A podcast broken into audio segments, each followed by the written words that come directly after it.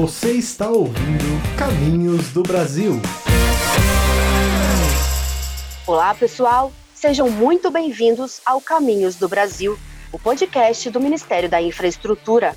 Eu sou Ivi Gonçalves e você acompanha comigo a cada 15 dias informações e entrevistas atualizadas sobre o universo de infraestrutura de transportes. O episódio de hoje é especial porque nós temos muito que comemorar. O Departamento Nacional de Infraestrutura de Transportes, o DENIT, acaba de completar 19 anos. Criada no dia 5 de junho de 2001, a autarquia, sob jurisdição do Ministério da Infraestrutura, está responsável por vias navegáveis, ferrovias e rodovias federais, instalações de vias de transbordo e de interface intermodal, além das instalações portuárias, fluviais e lacustres. Ao longo desses anos, o DENIT vem trabalhando incansavelmente para executar a sua missão no total, conta com cinco diretorias, superintendências regionais em todo o Brasil e oito administrações hidroviárias. Mesmo durante a pandemia do coronavírus, a autarquia entregou 21 obras e executou mais de 2 bilhões entre janeiro e maio deste ano. E para conversar sobre essa data e sobre os feitos do DENIT durante esses 19 anos, eu converso com o diretor-geral da autarquia, general Antônio Leite dos Santos Filho, mais conhecido como General Santos Filho. Tudo bem, General? Tudo bem, Ive. Como é que você está? Tudo bem? Tudo certo, General. É um prazer ter o senhor aqui com a gente no podcast Caminhos do Brasil. Bom, vamos começar, General. São 19 anos de DENIT e uma trajetória essencial no setor de transportes, principalmente no modal rodoviário, tendo o senhor um ano e meio à frente da autarquia. É, a gente tem muito o que comemorar? Ah, muito. Né? O DENIT é uma das principais instituições do Brasil, nas costas do, do DENIT tem a responsabilidade ali de uma, logi, de uma boa, boa, parte da logística brasileira, quer seja ela de rodovia, aquaviário e também de ferrovia. Eu acho que nesse momento agora, completando 19 anos, o DENIT está se firmando mais ainda nessa questão da intermodalidade. Bacana.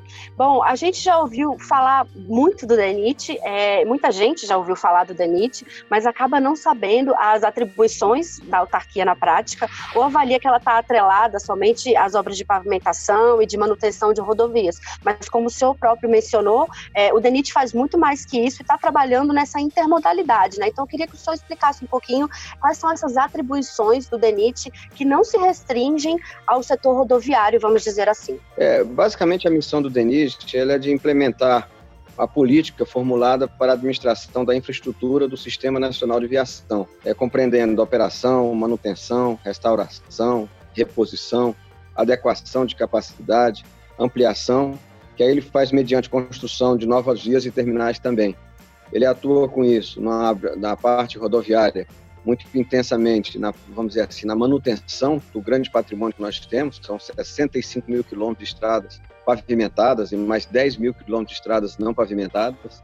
Ele atua muito forte na parte da aquaviário, quer seja na construção de portos, dragagens, hidrovias.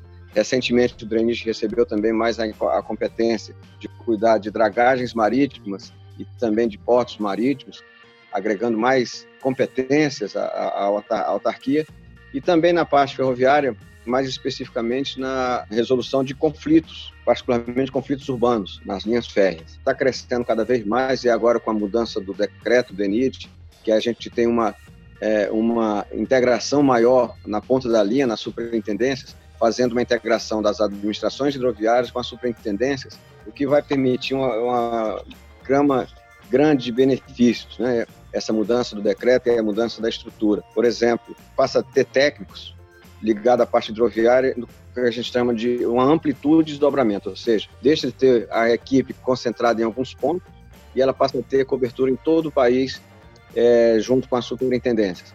Isso aí é um ganho a mais que nós temos agora com os 19 anos do DENIT.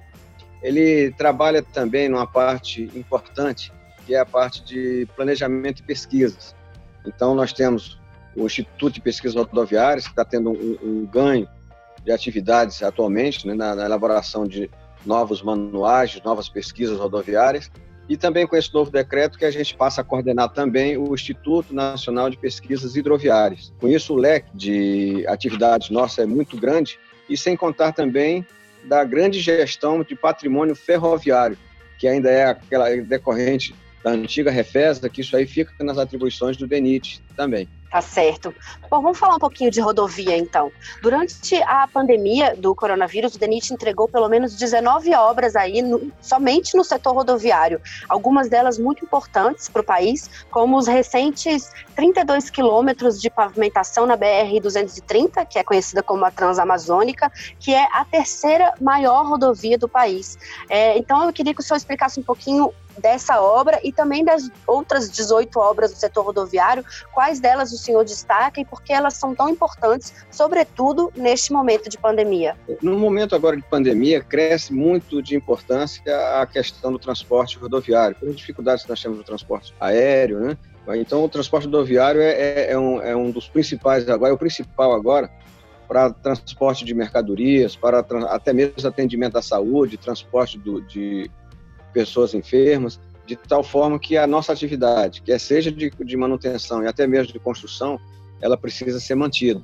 Felizmente, o DENIT tem conseguido manter todas as suas obras atuando. É, com isso, é um compromisso que nós temos aí com a sociedade brasileira de não deixá-los desassistidos. As realizações foram muito intensas nessa parte rodoviária esses últimos dias, agora no próprio período da, da pandemia. Né? Você abordou aí a questão da 230 do Pará. Essa rodovia, ela hoje tem implantada 4.200 quilômetros. Ela nasce lá em, no Nordeste, em, em João Pessoa, ligando ali o porto de Cabedelo, e, a, e, atravessa o Nordeste e o Norte, chegando até Lábrea, no Amazonas, ou seja, ela sai da Paraíba, passa pelo Ceará, Piauí, Maranhão, Tocantins, Pará e chega até na metade do Amazonas, cidade de Labre. Então ela é uma, como você falou também, uma terceira maior rodovia do país. Ela tem uma importância socioeconômica muito grande. Ela tem até aumentado agora a sua importância, por, dizer, por exemplo, no, no interior do Pará, que finalmente agora está sendo pavimentado vários segmentos. Fechamos agora esses, esses 32 quilômetros, permitindo um, a, a colaborar com o desenvolvimento nacional. É, outras obras importantes dentro dessas que foi comentado, que a gente está concluindo hoje 7,7 quilômetros na BR-426 na Paraíba, que permite, é uma atividade socioeconômica importante, atende a região do Vale do Piancó, e era um dos últimos segmentos de rodovias ainda não pavimentadas na Paraíba. Mas nós tivemos, tivemos outros também, por exemplo, a 381 Minas Gerais, que é uma das rodovias mais importantes é, no país, e tivemos a duplicação dela agora também entregue nesses dias, mais 32 quilômetros dela.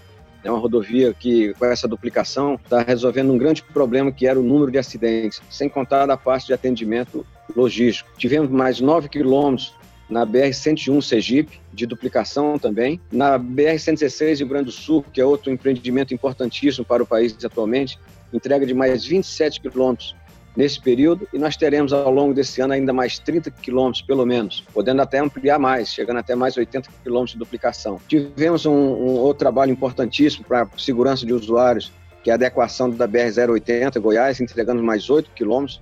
Era uma estrada muito perigosa, que agora foi alargada, está sendo alargada e dando melhores condições de utilização. E entre outros que nós temos pelo país todo. Né? Então, é uma quantidade grande. Aí só, só esse ano nós já temos ao todo, já de, só de estradas, entre construção, ampliação, 140 quilômetros a mais no Sistema Nacional de Viação já concluídos. Bom, vamos falar de uma outra questão também muito importante da atuação do DENIT, que são as instalações portuárias de pequeno porte, as IP4s. Somente nesse ano foram retomadas as operações em 10 desses pequenos portos, é, na região norte do país. Eu queria que o senhor explicasse um pouquinho como é que funciona a operação dessas IP4s e qual que é a importância delas para o sistema hidroviário nacional. Os IP4, eles, as instruções portuárias públicas de pequeno porte, nós temos na região amazônica uma boa quantidade desses portos. Eles têm um, um alcance social tremendo no deslocamento dos habitantes da região e também na parte logística. Por ele é que chegam muitos das mercadorias, da logística em si, de várias localidades da Amazônia. Infelizmente, nós estamos com uma quantidade muito grande de, de portos é, inoperantes. Né? Foram, é, da ordem de 10 instalações, foram recuperadas recentes, dando um ganho a mais para aquela população e para a logística na região. E sem contar que esse ano também nós concluímos mais um IP4, que é o IP4 de Vila Amazônia, em Parintins, no Amazonas. Né? Mais um IP4 sendo concluído exatamente nesse período agora da pandemia, que aí é mais um item ali importante para deslocamento de pessoas que necessitam ir para uma cidade maior ali para tratamento e todas as atividades ali que um porto pode oferecer. Tá certo. Bom, ainda falando em hidrovias, outra ação importante também durante a pandemia foram as obras nas eclusas do Tucuruí, né, que fica no Rio Tocantins, que permitiram inclusive a passagem de um hospital flutuante a uma comunidade ribeirinha no Pará. Como é que funcionou essa ação? Foi uma ação muito importante porque ela vem exatamente nesse momento ali de pandemia. Tínhamos um navio, um barco hospital para ser transposto. essa eclusa ela estava inoperante em função de danos que, que ocorreram no passado e com um esforço muito grande do DENIT, com colaboração de vários outros órgãos também, Corpo de Bombeiros, entre outros, foi possível fazer uma é, eclusagem, que nós chamamos, né, a operação da eclusa em caráter excepcional, e permitiu assim a, a, a passagem desse, dessa, dessa embarcação hospitalar que vai atender a região amazônica. Então foi um, um, um, ponto de destaque que nós consideramos, foi feito todo um teste e felizmente deu certo, deu sucesso a operação. Bacana, general. Bom, outra atribuição do DENIT são as melhorias nos acessos das vias férreas por todo o país, como o senhor próprio mencionou aí no, no início do nosso programa. Várias obras desse porte foram realizadas, como, por exemplo, a transposição da estrada de ferro 265 em Botucatu, São Paulo. É, como é que se dão essas obras e por que, que elas são tão importantes para o sistema ferroviário? É, é, ela atua basicamente na resolução de conflitos urbanos, né? Então, as grandes ferrovias hoje, nós temos a Valec cuidando, mas é, esses conflitos, cabe ao DENIT essa solução. Então, vários pontos que precisam fazer essa adequação. Entra é, estudo do DENIT fazendo o estudo de viabilidade, projetos e a execução da obra. Então, ele atua em outras áreas, por exemplo, Barra Mansa, Juiz de Fora, entre outras, que nós temos em, em execução Tá certo. Obrigada, general. Bom, a gente está encerrando esse programa. É, como de costume, a gente costuma pedir aqui para cada entrevistado contar um pouquinho da sua trajetória, sobretudo no setor de transportes. Então, eu sei que o senhor teve participação bastante expressiva aí nas Olimpíadas de 2016, como diretor de infraestrutura ali no Ministério do Esporte. Eu queria pedir então para o senhor contar um pouquinho da sua trajetória para a gente, sobretudo no setor de infraestrutura. É, minha trajetória profissional, ela tem muita ligação com o DENIT, até porque vem da da parte de obras do, do Exército. Aliás, até um pouco antes, né? Porque o meu pai ele era engenheiro do então, do então DNR, depois DENIT. Então, desde cedo, já fui minha infância já foi, depois da aula, era voltando e vendo as obras, construção de estrada, BR, particularmente a BR-116, no, Ceará, BR-222, no Ceará. Então, desde cedo, eu já tenho aquela paixão, vamos dizer assim, pelo DENIT. Ao longo da minha carreira no Exército, eu, como sou da, da parte de engenharia do, do Exército, é, são várias atividades de construção que a gente trabalhou, quer seja de construção de estradas, de manutenção de estradas também, e em várias dessas a gente teve ligações fortes com o DENIT, né? Então, quando comandei o nono batalhão de engenharia de construção de Cuiabá, que pudemos atuar em várias obras ligadas ao DENIT, depois, ainda também já no grupamento de engenharia em João Pessoa, onde atuamos fortemente na BR-101, na duplicação da BR-101 Nordeste. Depois, aí quando eu fui promovido a general, que eu fui para a Amazônia, comandar o grupamento de engenharia responsável pelas obras na região amazônica, aí teve toda aquela gama na, nos estados do Amazonas, Rondônia, Acre, Roraima, né, e incluindo aí também, naquele período ali, a BR-163. Né, ali é, é uma grande paixão que a gente tem, que é exatamente a BR-163. Trabalhei né, naquele período e tive a, a, grata satisfação de ser, no meu período aqui no DENIT, exatamente a conclusão de um sonho antigo do Brasil, que era a conclusão da BR-163 até Miritituba, dando um impulso tremendo aí para a exportação de grãos do país, para o crescimento do país e melhoria da economia. Depois que eu saí do Exército, terminou meu tempo no Exército, eu realmente passei ali pelo Ministério do Esporte. Foi num período em que estava bem próximo da Olimpíada, faltava algumas semanas para as Olimpíadas, e tive a oportunidade de trabalhar na finalização das, das instalações esportivas para a Olimpíada e até durante a Olimpíada também. E depois, aí já na mudança do governo, o ministro Tarcísio me chamou para assumir o DENIT, é, que é uma função que a gente recebeu com grande alegria, com muita vibração. O DENIT é uma autarquia fantástica, é formada por profissionais excepcionais. Ah, o nível técnico do DENIT é uma coisa incrível. Não tenho dúvida que é um local onde tem os melhores técnicos do país em termos de infraestrutura e respeitado não só no país, mas muitas vezes até fora do país também. É, isso aí nos dá orgulho, porque são profissionais muito competentes, muito dedicados, muito unidos e que tem na sua, na, na sua história como um, um, testemunho do trabalho fantástico que tem de construção de toda essa logística do país.